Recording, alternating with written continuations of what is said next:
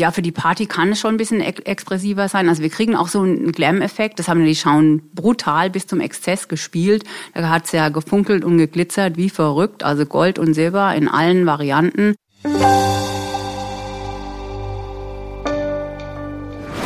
Willkommen zum ersten TV-Podcast 2022. Zum Start ins neue Jahr und in die Orderrunde blicken wir nach vorn. Welche Trends werden im nächsten Herbst-Winter wichtig? Was darf jetzt auf keinem Orderblock fehlen? Wie viel Glam darf es sein? Welche Rolle spielt Bottega Grün? Und führt tatsächlich kein Weg an der Steghose vorbei? TV-Modechefin Silke Emich gibt im Gespräch mit Tim Dörpmund die Antworten auf die Modefragen für die Wintersaison 2022. Wir feiern heute eine Premiere, denn heute sind wir redaktionsintern. Ich habe einen Gast aus der äh, Womenswear-Redaktion und zwar Womenswear-Chefin Silke Emich. Ich freue mich sehr, dass du hier bist bei uns. Vielen Dank. Ja, ich freue mich auch. Es ist eine sehr ungewohnte Situation für mich, weil normalerweise bin ich ja auch die Fragende. So, mal sehen, wie das alles funktioniert. Unsere Idee ist, dass wir heute mal in die Zukunft schauen, wie die äh, nächsten Kollektionen aussehen werden, was wohl auf den Orderblock kommt. Silke, du und dein Team, ihr seid viel im Austausch mit Kreativen, mit Produktmanagern, mit Geschäftsführern. Ähm, wie ist denn so die Stimmung, wenn ihr gerade in den Gesprächen seid? Welche Themen dominieren momentan? Mm, ja, also es ist ja immer so, dass wir normalerweise so drei Wochen durch die Lande reisen. Vor Corona waren wir in ganz Deutschland unterwegs, ähm, haben die Designateliers besucht und mit den Geschäftsführern besprochen, gesprochen. Ich hatte auch wieder Live-Termine diese Saison vorgesehen. Die sind jetzt leider dann alle zu Digitalterminen mutiert. Ähm, ja, insofern ist die Stimmung schon etwas verhalten. Ähm, wobei zu dem Zeitpunkt, so Mitte und Ende November, als wir gesprochen haben, waren viele noch durchaus ganz positiv, ähm, weil da war Omikron noch kein Thema und äh, die Leger waren weitgehend geräumt von dieser Herbstsaison. Insofern haben die alle recht positiv in die Zukunft geblickt. Es war aber schon klar, da könnte noch was kommen. Und bevor man eigentlich auf die Kollektionen und auf die Trends zu sprechen kam, ging es immer erst um zwei ganz große Themenkomplexe. Das war zum einen das Thema Lieferengpässe, Warenbeschaffung, äh, frühere Disposition, ähm, also durch die ganze Störung der Logistikkette, durch die Pandemie sind viele Dinge einfach nicht lieferbar, kommen zu spät. Ähm, Rohstoffe sind knapp, das heißt auch sie werden teurer. Preise sind dann auch das zweite große Thema, was da eine Rolle spielt. Also Wolle, Baumwolle, Seide, alles kostet mehr. Energiekosten sind gestiegen, Transportkosten, was sich sicher dann auch in den Kollektionen auf die eine oder andere Weise niederschlagen wird. Also ihr habt da auch konkrete Beispiele gehört, in denen eine, ein bestimmter Warentub möglicherweise nicht zur Verfügung stand oder bestimmte Preisgrenzen gesprengt wurden ja, die Vorstufe hat überhaupt keinen Faden auf Lager oder keine Garne auf Lager. Ähm, und dann mussten die Kreativen manchmal auf alternative Stoffe ausweichen. Oder manchmal gibt es auch so Dinge, dass einfach der Zipper oder die Knöpfe nicht lieferbar sind. Und dann kommen Samples zu, äh, verspätet. Ähm, die Kollektion kann nicht, also es fehlen Teile. Oder man muss dann einfach auf eine Alternative ausweichen in verschiedenen Varianten. Einen Schritt vielleicht zurück mal zu gehen. Ähm, die Designteams gehen ja vorher auch auf die Recherche, machen Storechecks, äh, City-Trips, ähm, besuchen Messen und Ausstellungen, schauen, wie war das jetzt dieses Jahr eigentlich möglich überhaupt oder vielmehr 2021, war es im Sommer vielleicht noch möglich? Waren die Teams draußen unterwegs? Was hast du da mitbekommen? Mm, die waren schon wieder ein bisschen mehr unterwegs, aber lange nicht so viel unterwegs wie äh, vor der Pandemie. Ähm, ja, es sind viele auch mal dann nach Berlin gefahren einfach oder man war auch mal wieder in Paris oder in Mailand unterwegs. Aber was halt nicht so war, dass man einfach mal nach London und New York geflogen ist. Das ging ja auch gar nicht. Also insofern war das schon ein bisschen eingeschränkt. Oder auch Asien. Also wenn es um Kollektionsentwicklung geht, manche, die ja auch in Asien entwickeln, das ist dann natürlich ähm, alles digital, auf digitalem Wege passiert. Ein Blick, der ja auch für viele Produktentwickler und Designer wichtig ist, ist der Blick auf die Flächen, sage ich mal ganz oldschool, oder auf die Abverkäufe der vergangenen Saison. Was ist da so hängen geblieben? Gab es bestimmte besondere Erkenntnisse, was super lief, was vielleicht über- oder auch unterschätzt wurde? Ja, was schon ziemlich deutlich war in diesem Herbst ist, ähm, dass ein bisschen zu sehr Fokus auf diesem ganzen Loungewear- und Lässigkeitsthema lag. Also wir hatten so ein bisschen zu viel Jogginghose und ein bisschen zu wenig Party. Und das wurde, glaube ich, ähm, bei vielen Händlern, aber auch bei vielen Anbietern einfach unterschätzt, ähm, dass sobald alles wieder aufgeht, wie groß das Nachholbedürfnis Bedürfnis ist und auch die Lust, ähm, sich besondere Teile zu kaufen. Das waren jetzt nicht unbedingt riesen Party-Outfits oder anlässliche Teile, obwohl es das auch gab.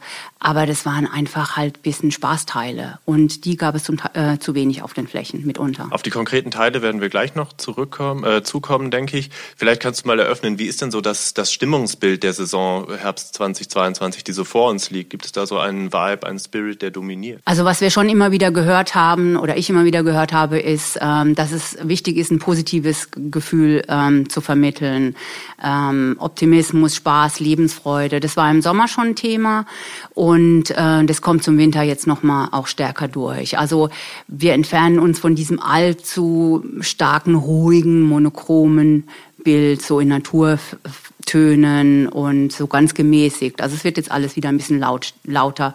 Wir drehen wieder ein bisschen auf. Farbe, du hast es schon angesprochen, ist ja oft so ein Transmitter für Neuigkeiten. Jetzt wurde kürzlich ja von Pantone die Farbe des Jahres 22 ähm, enthüllt. Das ist ja immer medial, bekommt das sehr viel Aufmerksamkeit. Very Perry heißt sie.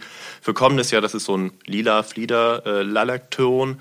Wie relevant ist der und gibt es daneben vielleicht noch andere Farben, die so dominierend sind? Also dieses Smoky Lilac oder so ein, so ein rauchiger äh, Flieder-Lila-Ton, der spielt schon in einigen Kollektionen eine Rolle. Überhaupt Pastelle kommen wieder ein bisschen stärker. Die sind für viele auch so ein Anzeichen für Feminität, die wieder stärker in den Fokus rückt. Ähm, aber es gibt auch richtig kräftige Farben, also ein ganz, ganz äh, kräftiges Grün, Grün überhaupt. Die war ja zuletzt auch eine Farbe des Jahres. Das geht weiter. Nicht zuletzt beeinflusst von Bottega Veneta. Also dieses Bottega Grün, das sieht man schon auch auf vielen äh, Moodboards. Oder aber nicht nur dieses Grün, sondern auch Grün in ganz vielen Schattierungen. Ganz kräftiges Blau ist ein Thema aber auch so ein bisschen ja gebrannte Orangetöne. Pink ist immer noch stark ähm, auch Bordeaux und Barolo-Töne. Also es knallt schon so ein bisschen. Also nicht zu laut, aber es ist schon ein bisschen lauter. Woher würdest du sagen, kommt diese Lust auf neue Farbe oder dieser neue Farbeinsatz? Ich denke, das ist eine Gegenbewegung zu den vielen äh, neutralen und Naturtönen, die wir hatten. Und es ist natürlich auch einfach ähm, Ausdruck dieses Spaßmoments. Und ja, wir hatten es jetzt länger nicht mehr. Ist auch so ein Eyecatcher immer. Und ich denke, Eyecatcher haben vielleicht ein bisschen gefehlt auf den Flächen. Insofern ist es das einfachste probate Mittel, um so ein bisschen für Aufregung und für Stimmung zu sorgen, ist ja Farbe. Um sich so ein bisschen vielleicht auch schon an die konkreten Looks jetzt ranzurobben hier im Gespräch, würdest du sagen, die Farbe kommt eher monochromatisch zum Einsatz oder auch gerne im Clash, im Block ähm, oder vielleicht auch im Muster? Also Farbe gibt, wird immer noch auch monochrom äh, gespielt. Das wird schon auch immer noch als sehr modern empfunden. Das gibt es äh, auf jeden Fall noch noch und in, dann in verschiedenen Abstufungen auch eine Farbe gespielt. Das ist schon auf jeden Fall noch ein Thema. Aber wir haben auch wieder mehr Muster. Die, äh, da war es ja zuletzt, die letzten zwei, drei Saisons, äh, sehr ruhig in Sachen Muster. Muster kehren zurück. Einerseits Drucke, ähm, aber auch Karos, überhaupt alle Wollmusterungen, auch Bouclés, auch Nadelstreifen. Also da wird wieder richtig wild gemixt. Also auch Floraldrucke, die waren ja nie wirklich weg, aber jetzt heißt es so, ja, das ist ja auch ein Zeichen von Weiblichkeit, ähm, die ja jetzt wieder stärker kommt. Also gibt's auch mal wieder Blümchendrucke. Es gibt auch natürlich wieder das unvermeidliche Leo, was eigentlich auch nie weg ist, aber was jetzt auch wieder ein bisschen stärker kommt. Gibt es bestimmte Produktgruppen, die prädestiniert für den Einsatz expressiverer Muster sind, lauterer Destinierung? Klar, vor allen Dingen das Kleid, auf jeden Fall. Das ähm, rückt im Zuge dieser neuen Weiblichkeit, wenn man es so nennen mag, auf jeden Fall wieder stärker ins Zentrum der Outfits. Ähm, das war ja, ja durch den Jogginganzug oder durch irgendwelche Sweats bisschen in den Hintergrund getreten. Das äh, erhält jetzt wieder mehr Aufmerksamkeit, zeigt sich auch in neuen Silhouetten ähm, und wird auf jeden Fall wieder ein Protagonist, der eine größere Rolle spielt. Nimmt da auch der Facettenreichtum zu oder sehen die Kleider, die kommen anders aus als die, die wir kennen? Ähm, ja, auf jeden Fall. Muss ja auch, sonst hätten wir sie ja schon im Schrank. Also es geht ja sehr viel auch darum, äh, irgendwas zu bieten, was wir noch nicht im Schrank haben. Also dieses Kaskadenkleid, dieses weitschwingende mit diesen Volants, was wir zuletzt hatten, ähm, das ist jetzt wirklich so ein bisschen, ja, oh, done und, und seen. Ähm, bei den Kleinern wird die Silhouette ähm, schmaler. Wir haben also eh schon der Silhouettenwandel, habe ich ja schon erwähnt, der ähm, wird jetzt ähm, stärker Raum greifen. Also schmalere Kleider, das kann mal ein Wickelkleid sein, das können Kleider sein, wo über Abnäher mehr Körperbetonung gezeigt wird oder ein Lingeriekleid, äh, die eine Rolle spielen ähm, und nur Träger haben oder so, die aber dann immer wieder mit einem lässigen Teil kombiniert werden. Du hast schon angesprochen, dass es ein bisschen körpernah in der Silhouette wird, auch ein bisschen mehr Sexiness gespielt werden soll. Ist das Kleid da der wichtigste Protagonist oder welche Produkte gehören noch dazu und wie muss man sich diese ganze Strömung überhaupt so vorstellen? Ähm, also was schon auch wieder zurückkehrt, ist neben dem Kleid die Bluse, was ja auch ein Ausdruck von Feminität ist. Also zuletzt hatten wir ja sehr viele Hemden, auch maskuline Hemden. Das bleibt auf jeden Fall ein Thema. Aber jetzt kommen auch wieder femininere Blusen hinzu, auch mal mit einer Schluppe, mit einem Rüschendetail oder mit einem Smog-Detail oder einem Volant oder Schleife, irgendwie so, dass es feminin ist. Und was natürlich auch Ausdruck von Sexiness ist, ist der Mini, der zurückkommt. Also MIDI-Längen bleiben, aber daneben kommt jetzt der Mini. Ja, oder auch mal eine Shorts. Ich meine, es gibt sogar Strickshorts oder sowas, was manche ähm, Anbieter zeigen. Ähm, also da tut sich schon ziemlich viel. Oder auch mal ein tieferer Ausschnitt. Ähm, auch bei Strick kann das sein, ähm, also nicht nur beim Kleid, so dass diese Sexiness sehr subtil umgesetzt wird. Also das kann immer auch cozy sein, aber dann nur so ein bisschen ja sinnlich sexy. Viele sprechen auch davon, dass sie sagen, ja, es ist bei uns eher sinnlich statt sexy. Du hast eben gerade Strick angesprochen. Eingangs meintest du auch, dass es vielleicht ein bisschen einen gewissen Lounge-Overload gab. Da denkt man ja auch viel an Sweat. Ist jetzt vielleicht so ein kleiner Wechsel im Gange, dass Strick wieder gewinnt und Sweat möglicherweise ein bisschen abnehmen könnte? Ja, absolut. Das war ja ähm, in, im hohen Genre zu diesem Herbst, Winter schon ein starkes Thema. Also, dass sich das mit Blickpunkt auf Strick verschoben hat. Das wird jetzt nun mal quer durch den Markt ganz, ganz stark gespielt. Also Strick war eh sowieso äh, eins der Hotseller-Produkte in diesem Herbst. Ähm, das geht jetzt weiter und zwar in allen Facetten. Also Strick für komplette Outfits, Hose und Pulli. Ähm, dann gibt es auch jetzt wieder richtige schöne Chaka-Pullis, so mit Mustern und so, auch ein bisschen ethnisch, auch Norweger-Pullis, das Ganze. Ähm, es gibt Strickkleider und es gibt Strickmäntel, einfach jede Form, die man sich vorstellen kann. Und ganz, ganz wichtig, Polunder und Troyer. Äh, das waren auch beides äh, schon sehr gute Abverkaufsteile in diesem Herbst. Und die werden nochmal richtig gepusht zum nächsten Herbst. Und kommen die dann in allen Facetten von fein bis grob, von, von leicht bis schwer oder ist es eher eine etwas cozy, größere, oversized Nummer? Ähm, eigentlich alles. Also gut, Polunder und Troyer sind jetzt tendenziell immer eher so ein bisschen oversized, aber der Troyer gibt's auch äh, ärmellos, also dass man den als Polunderersatz tragen kann. Ähm, aber es gibt auch Feinstrick, es gibt auch richtige so Rippenstrick-Outfits, Rippenstrickkleider ähm, oder Complays. Also da ist die Bandbreite riesig. Ein Gegenpol, den man zu diesem ganzen Knit, äh, fließenden Knitwear-Bereich sehen könnte, ist ja vielleicht das Thema Tailoring. Ist das eigentlich von Relevanz aktuell? Habt ihr, hast du da viel gehört aus den äh, Designateliers, aus den Kreativabteilungen? Also Tailoring lag ja zuletzt ziemlich brach. Das kommt jetzt wieder ein bisschen stärker, aber da war auch immer so das Statement, ja, wir machen wieder ein bisschen mehr Tailoring, aber auf keinen Fall so, dass es nach Business aussieht. Es hat auch nichts mit Business zu tun.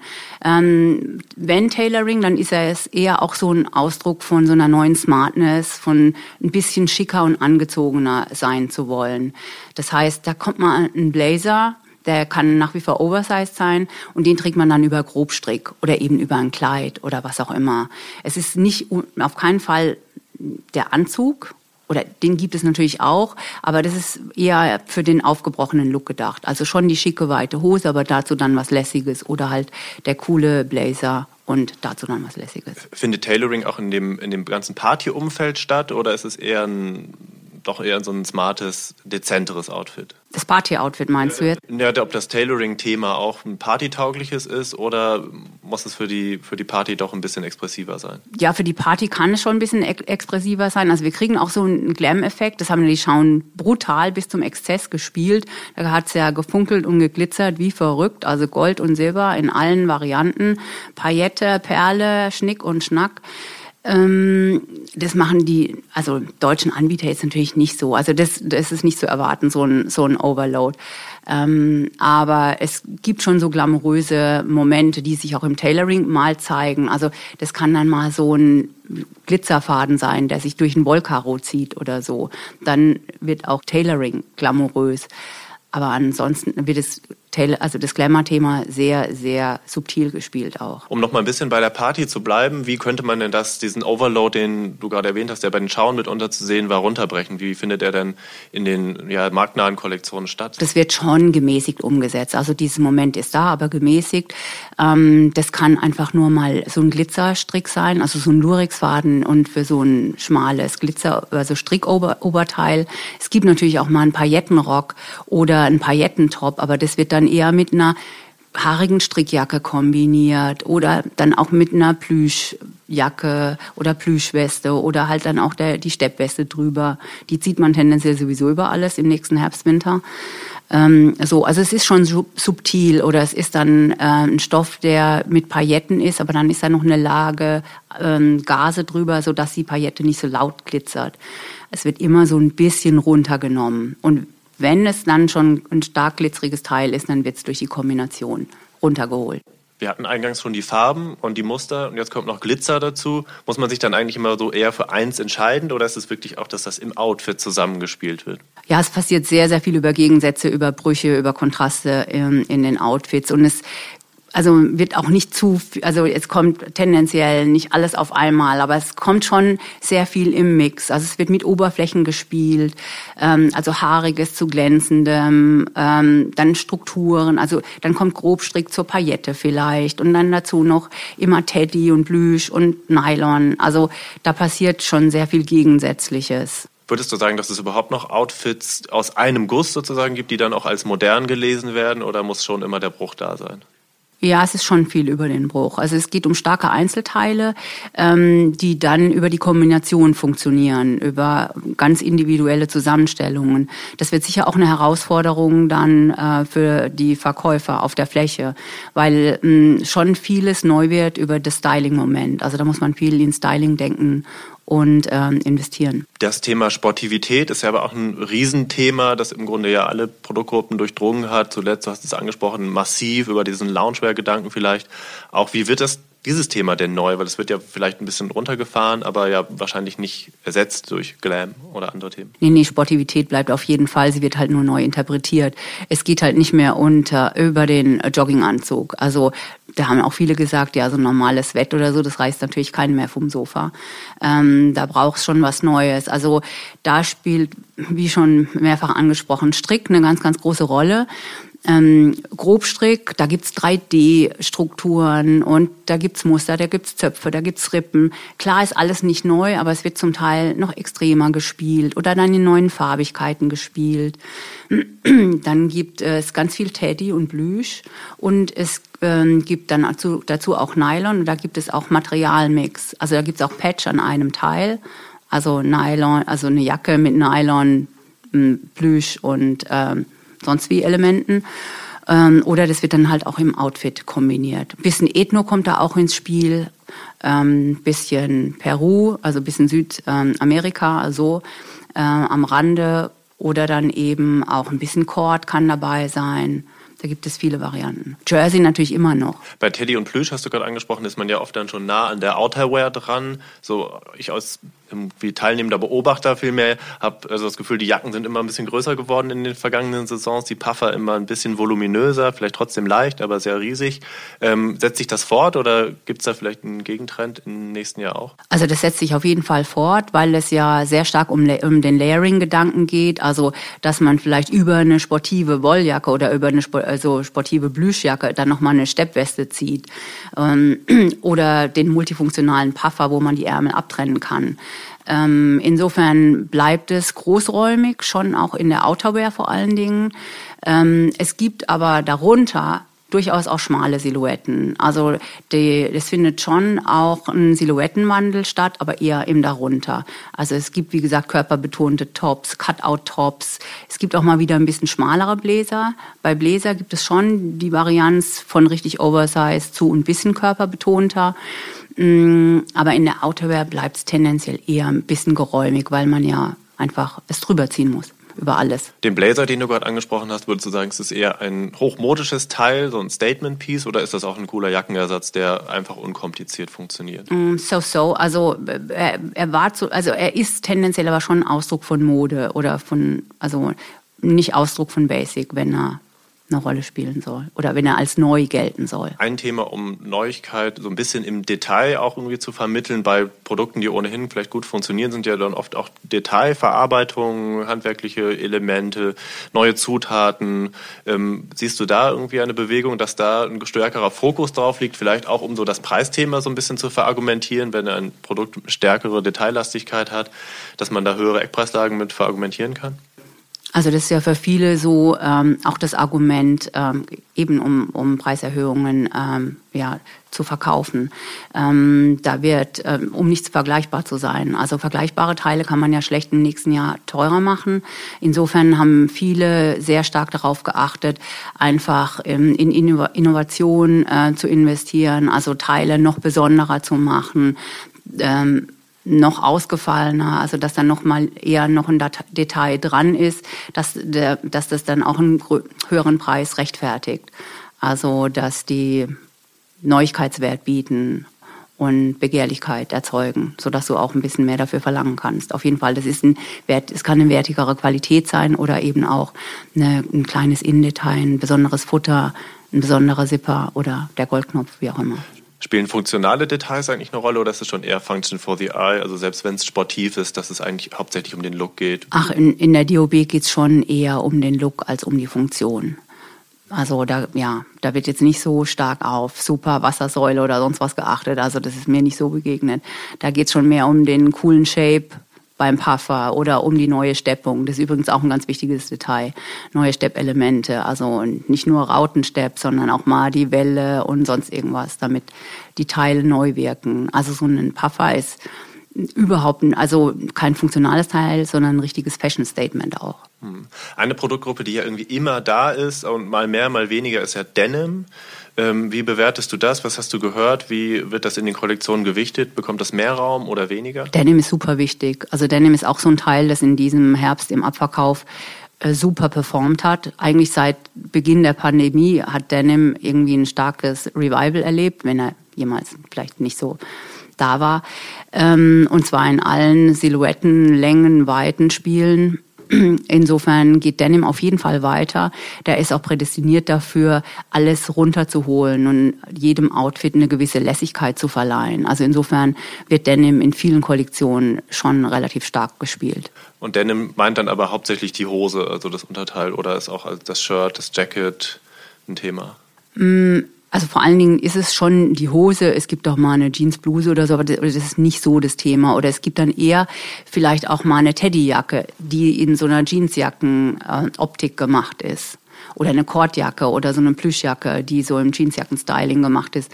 Aber Denim ist schon sehr, sehr viel die Hose bringen äh, ein bisschen weitere Silhouetten dann auch einen anderen Wareneinsatz mit, dass man vielleicht ein bisschen weniger Stretch-Anteil hat, als das vielleicht noch zuletzt der Fall war? Oder bleibt das so? Nee, ja, das ist so. Also gut, klar, Skinny ist für viele ganz kommerziell schon immer noch ein starkes Thema, aber die weiteren Silhouetten haben ganz klar an Bedeutung gewonnen und zwar egal welche. Also richtig weite Formen oder O-Shapes oder jetzt auch wieder Flared verstärkt. Die kommen auch zum Herbst, Winter noch ein bisschen stärker. Kick-Flares, also unverkürzte Flares. Ähm, und bei den richtig weiten Formen ähm, gibt es auch wieder Varianten, die ohne Stretch gearbeitet sind. Ist Destroy eigentlich ein Thema? Bestimmte Vintage-Waschungen? Destroy nicht so sehr. Ähm, es geht sehr, sehr stark um richtig authentische Waschungen, so richtig im 90er-Jahres-Stil. Also das haben mir die Anbieter immer wieder gesagt. Also je authentischer, umso besser, dass sie so echt aussehen wie möglich. Mhm. Jetzt ist Denim ja ein sehr massentaugliches Thema, was im Grunde in jedem Genre vorkommt. Ähm, was würdest du so sagen, sind absolute Spitzen fürs kommende Jahr? Wo, auf die man mal schauen müsste, wo man genau schauen muss, wie man sie gewichtet, aber die man auf jeden Fall nicht verpassen sollte. Ähm, das sind sicher ein paar Trends, die die Schauen gezeigt haben. Allen voran dieser Y2K-Trend. Also so die Looks aus den 2000er Jahren, extrem bauchfrei, extreme verkürzte Tops, Bra-Tops, ähm, also ganz viel nackter Bauch, nackte Haut, die da zu sehen ist, auch hüftige Hosen, Hüftjeans und so. Da erinnern sich ja manche sicher noch sehr stark dran. Ähm, da fallen einem Nicole Richie und ähm, Britney Spears und so weiter ein, ein und Paris Hilton. Also aber das haben wirklich nur ein paar ganz junge Kollektionen aufgegriffen. Ich denke, das wird man auch bei den Vertikalen sehen.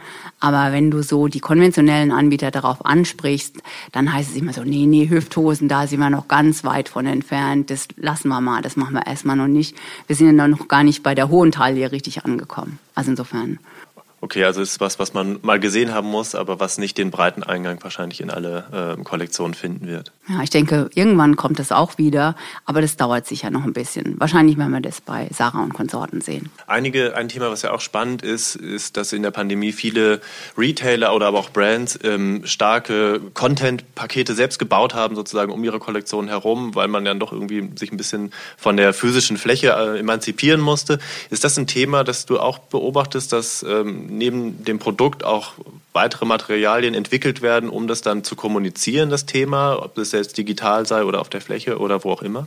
Ja, das ist absolut so. Also, dass ähm, Content-Pakete geschaffen werden von den Anbietern oder dass die Kollektion auch so gedacht wird, dass es ein gewisses Storytelling gibt und dass diese Stories dann auch mit entsprechendem Begleitmaterial angeboten und vermarktet werden. Also wenn du für den Monat dieses Outfit kaufst, ist das das Outfit, das wir auch auf den sozialen Netzwerken äh, promoten und dann macht es ja Sinn, das zu kaufen. Dann wird der Händler mit entsprechenden Fotos oder Stories und mit irgendwelchem Filmmaterial versorgt. Es gibt Firmen, die richten sich inzwischen auch Räume ein, um regelmäßig Content äh, zu produzieren, den sie ja auch brauchen für ihre eigenen Webshops, aber den sie auch ihren Handelspartnern zur Verfügung stellen. Also wenn es früher ein Visual Merchandising Paket gab, gibt's halt heute ein Content Paket. Und da kommen dann wahrscheinlich Themen vor, die wir eben gerade besprochen haben. Das kann ein Partythema sein oder ein Farbthema oder. Genau, so, so ist es. Also klar, dann kann es mal pink sein oder whatever und dann ist es mal Glam oder die Partykapsel, ja, ganz unterschiedlich. Dann ist es vielleicht auch mal das Streifenhemd. Also da gibt es ganz, ganz viele Varianten, worauf die, einfach, die einzelnen Firmen einfach den Fokus legen. Ja, super spannend. Ja, vielen Dank für deine Einblicke. Zum Abschluss vielleicht noch so zwei, drei mehr so subjektive, persönlich gefärbte Fragen. Hast du denn, wenn du die ganzen Kollektionen sichtest, macht das ja auch was mit einem? Man findet Produkte persönlich vielleicht ansprechend, andere, da hat man irgendwie äh, nicht so den Zugang zu. Gibt es ein paar, jetzt, ich will jetzt nicht No-Gos sagen, aber ein paar Produkte, wo du sagst, oh, das Comeback, das hätte ich jetzt nicht gebraucht oder das es trifft nicht zumindest nicht meinen eigenen Geschmack? Also es ist schon so, wenn man die ganzen Kollektionen sieht, dann ist man, will man immer das gleich kaufen und, und braucht dann irgendwie so ein paar Highlight-Teile, die man eben dann noch nicht hat. Ähm, also worauf ich verzichten werde, ist sicher die Steghose. Beim Mini bin ich auch noch ziemlich unsicher, ob das nochmal an mich rangeht. Und Y2K, da bin ich, glaube ich, auch raus. Also Hüfthosen kann ich mir noch gar nicht wieder vorstellen. Aber gut, die gibt's ja erst vor, vorerst auch noch nicht so stark. Ansonsten coole Jacquard-Pullis, finde ich irgendwie, kann man machen. Okay, also es gibt ein paar auf der No-List und genau auf der, auf der Hit-List wäre auf jeden Fall, sagst du, der Jacquard-Pulli. Vielleicht hast du sonst noch ein, zwei Highlights. Westen finde ich immer super, kann man nie genug haben. Lammfell, irgendwie Lammfell-Westen so. Ja, super. Vielen Dank. Also die Steghose mache ich mir mal auf Wiedervorlage, wenn wir uns dann doch irgendwie auf dem Flur begegnen und ich äh, dich darauf antreffe, äh, damit antreffe. Ähm, weiß ja auch Bescheid. Ja, vielen Dank. Hat viel Spaß gemacht. Ja, ich danke dir. Das war mein Kollege Tim Dörpmund im Gespräch mit TV Women's Wear Chefin Silke Emich. Und das war der TV Podcast. Mein Name ist Judith Kessler. Vielen Dank fürs Zuhören. Und wenn Sie mögen, hören wir uns nächste Woche wieder. Überall dort, wo es Podcasts gibt und auf textilwirtschaft.de.